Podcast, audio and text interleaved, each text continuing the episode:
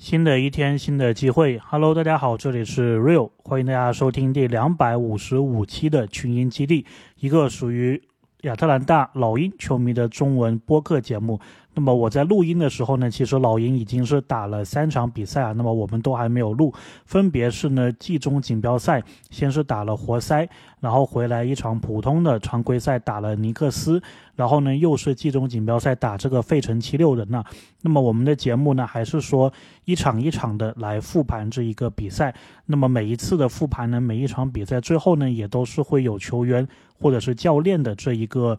媒体日采访的内容，那么活塞这一场呢，就是萨迪克贝，因为他也是自从啊交易以来第一次重新的回到底特律，所以自然呢是那一场比赛的话题人物。OK，那我们先来聊活塞这一场比赛。那么这一场比赛呢，对于老鹰来说啊，包括对，好像对活塞不是，因为活塞已经是打过了锦标赛。那么对老鹰来说呢，应该是他们队史上的第一场。锦标赛比赛，所以呢，在这一个场合啊，拿到一场胜利，而且是在客场，是非常的不错的。那么这一场比赛呢，特雷杨啊，他由于女儿的出生，所以也是错过了这一场比赛。那么当然，对于老鹰来说呢，这场比赛也是要看一看啊，就是说没有特雷杨的情况下，老鹰该怎么样的去打比赛？老鹰的进攻方面会不会说有所弱化？防守上会不会有所增强？这个都是值得观察的。那么没有特雷杨的话呢？本场比赛啊，斯内德是选择博格丹进入了首发。那么比赛刚开始的时候呢，感觉确实是防守是好了一些，进攻端呢也更多的人有得分。不过呢，虽然没有特雷杨啊，老鹰目前的这一个阵容，就是博格丹的这一个位置呢，其实还是有一定的弱点的。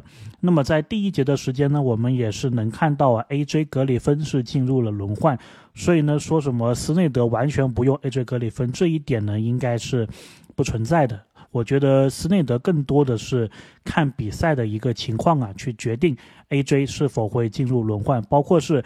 A.J. 还有小马修斯，他们之间呢，谁的这个三分准头啊，可能在训练当中更准，那么也会适当的进入轮换。那么这一场呢，A.J. 是进入了，那么他来的时候呢，也是挺争气的，进入了一个投进了一个三分球。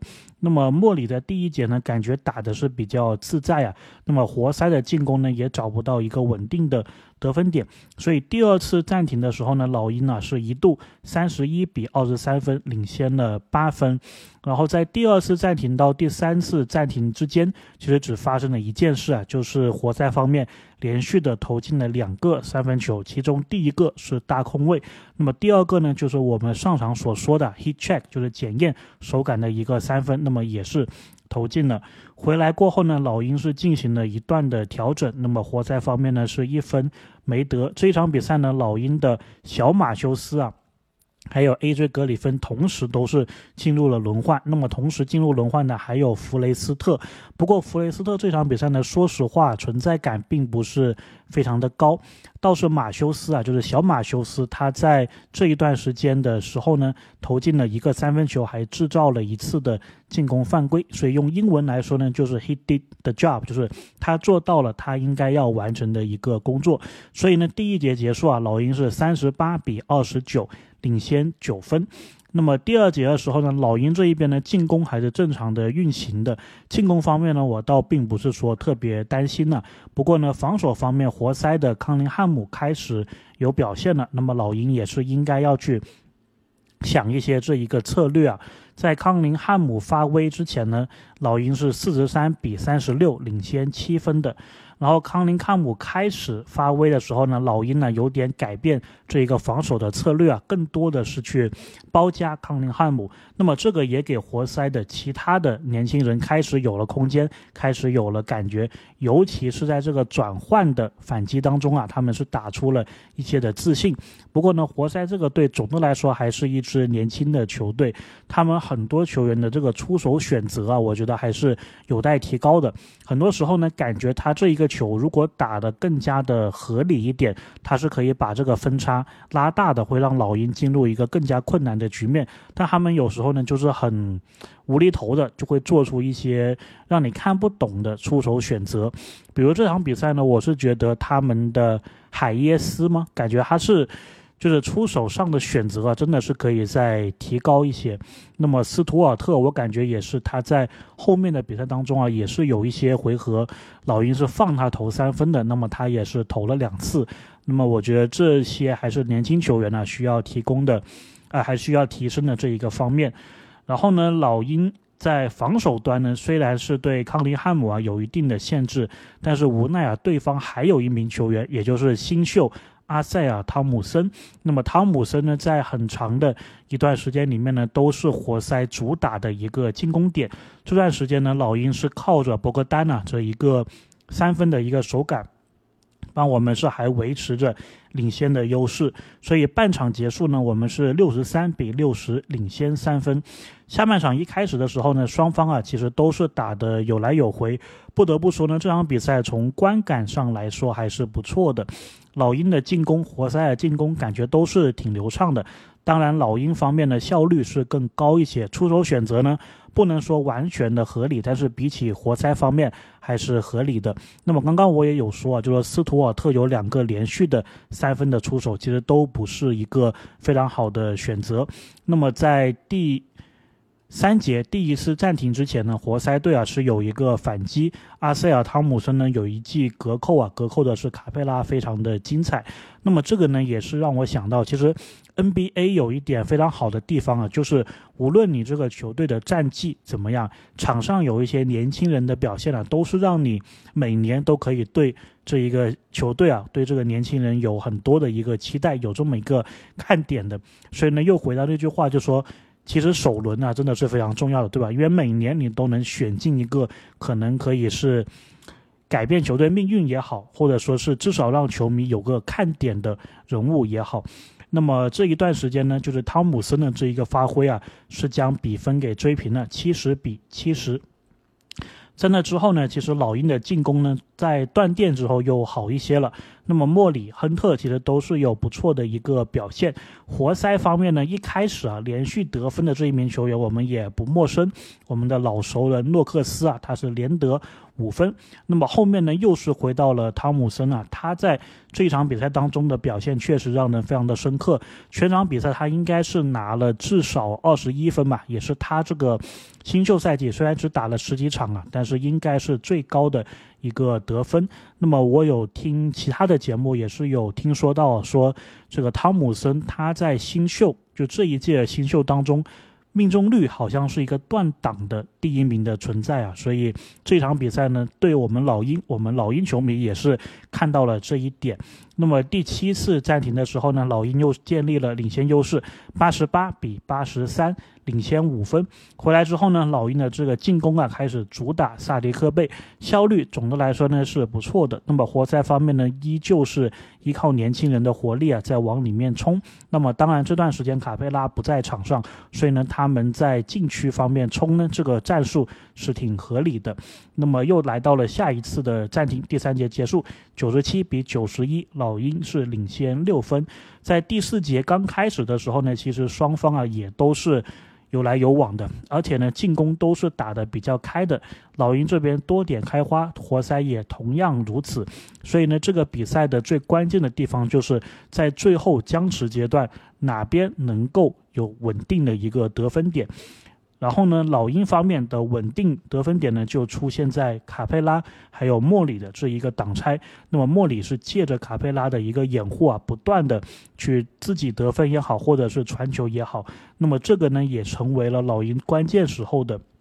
所谓的这个叫 go to move 啊，就是惯用招。那么特雷杨在场上的时候呢，也是很喜欢用这一招。所以就从这一点来说呢，虽然现在距离这个交易截止日还非常的遥远呢，但是呢，我感觉就因为这个原因，因为莫里还有卡佩拉，还有特雷杨和卡佩拉当中啊，他们都是非常需要卡佩拉的一个存在。所以我自己觉得卡佩拉被交易的可能性还是非常非常低的，或者说是在赛季进行的时候。被交易的可能性是非常非常低的。那么活塞方面呢，在老鹰啊一直靠着莫里还有挡拆的进攻的情况下呢，他们呢是在关键时候啊出现了不少的失误。当然，有些球迷会说啊，活塞这场比赛输球主要是因为康宁汉姆打得太糟糕。那么我自己是不这么看的。首先，我觉得康宁汉姆他的一个存在，就让老鹰的防守资源呢，至少是有两个球员要去看着他，其实是给其他球员制造了一些机会的。活塞总的问题呢，我还是。像我之前所说的，我觉得他们是关键时候的这个出手选择，包括是关键时候有没有一个稳定的得分点，这两点呢，他们是比较欠缺的。然后呢，这场比赛呢，老鹰就拿下来了。那么当然，最后值得一提的就是在。比赛的最后的这个读秒阶段呢，其实胜负已经是分出来的情况下，约翰逊在最后时刻，他其实完全不需要出手，或者说完全不需要打进攻的，但他还是很果断的投了一个中距离啊。那么首先中距离也是比较少见的一个出手，就是他投篮的这个选择来说。那么另外呢，就是看到他这个自信啊，确实是，就他这个自信找到了，觉得可以出手了，然后也不管这个场上发生了什么情况啊，然后投了个中距离。那么当然也是正如他自信的一样啊，这一球也是投进了。所以呢，最后呢，我们是赢了六分啊，也是拿到了。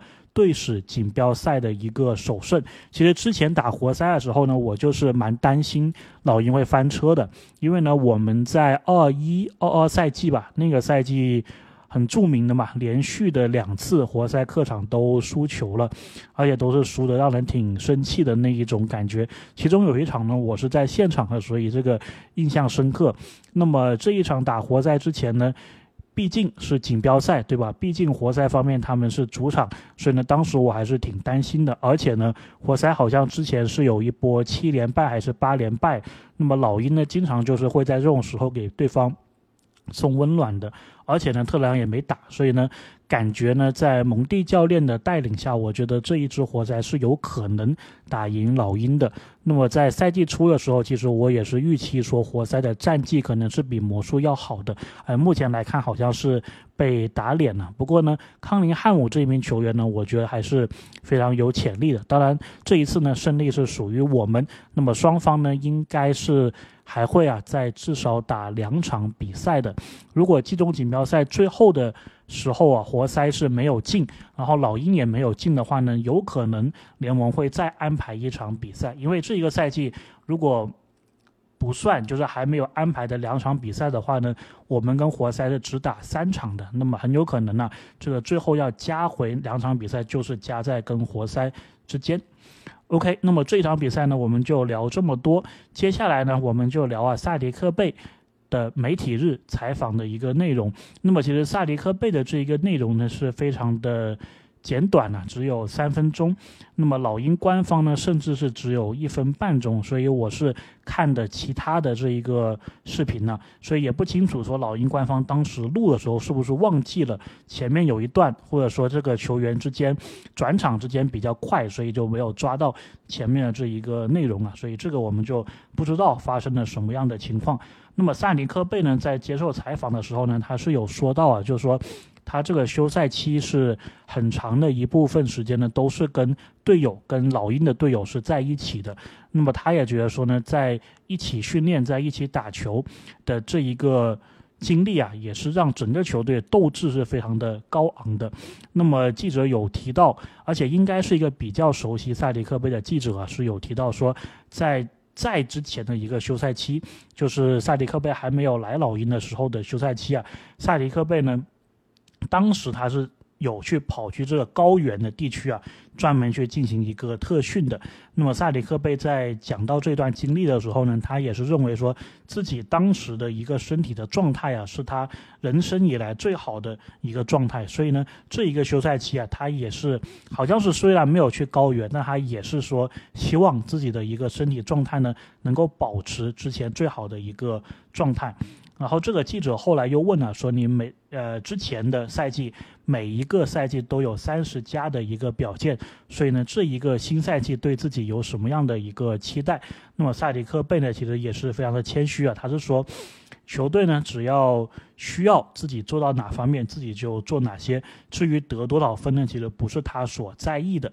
那么，我觉得萨迪克贝在场上的这一个表现呢，确实也是跟他所说的，对吧？就是球队需要他干什么，他就能做到。就是萨迪克贝是这一个赛季，我觉得非常惊喜的一名球员。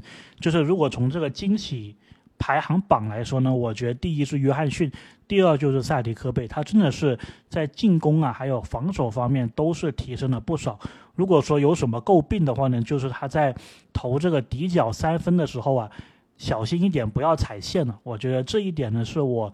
目前为止，唯一想诟病的其他地方呢？我觉得萨迪克贝尔确实在合同年这一年，在他进入 NBA 的第四个赛季，特别是比起上一个赛季啊，真的是进步非常的大。然后记者其实也有问到说：“哎，你在左侧底角这个三分球特别准啊？”记者想好奇说：“哎，这个是有什么特别的原因吗？”那么萨迪克贝呢？他其实是说这个是一个。巧合了，他其实觉得他的左侧底角还有右侧底角都是投入训练是非常大的。然后呢，他是认为啊，这个确实是一个巧合，而且呢，很多的他这种底角的三分球啊，其实都是。因为球队是拉开了空间，然后给他有一个投篮的机会，给他有一个比较舒服的投篮的一个机会。无论是什么位置啊，他其实都是做好了这个训练还有准备的。所以呢，他最后还是认为说这个只是一个巧合啊，就是刚好左侧的底角三分那么多。然后记者也有问，就说新赛季嘛，那么斯内德也是。可能会用更多的三分的一个战术，对此他怎么看？那么萨迪克贝呢是说他肯定是会受益的，因为他自己其实平常也是经常投三分球的。那么球队在休赛期的时候呢，也演练了不少的，就是由萨迪克贝投三分的这么一个战术，或者说就是三分战术这一类战术。那么呢，萨迪克贝是很期待啊，在训练营的过程当中，他是能够把这一些战术给展示出来的。OK，那么呢，这个就是我们与活塞这一场比赛的内容了。那么呢，其实接下来的那一场尼克斯的比赛呢，我准备的是博格丹的采访啊，因为他在那场比赛当中表现的也是非常的不错。那么我们就留到那一期再讲。那么说着说下一期啊，但其实也是很快了，因为老鹰的下一场比赛呢是打步行者，那么在这之间有三天的休息时间。然后我也希望就是刚好三天，一天就把之前的一场比赛给补上。OK，那么我们就下一期尼克斯场次还有博格丹的媒体日采访内容再见了，拜拜。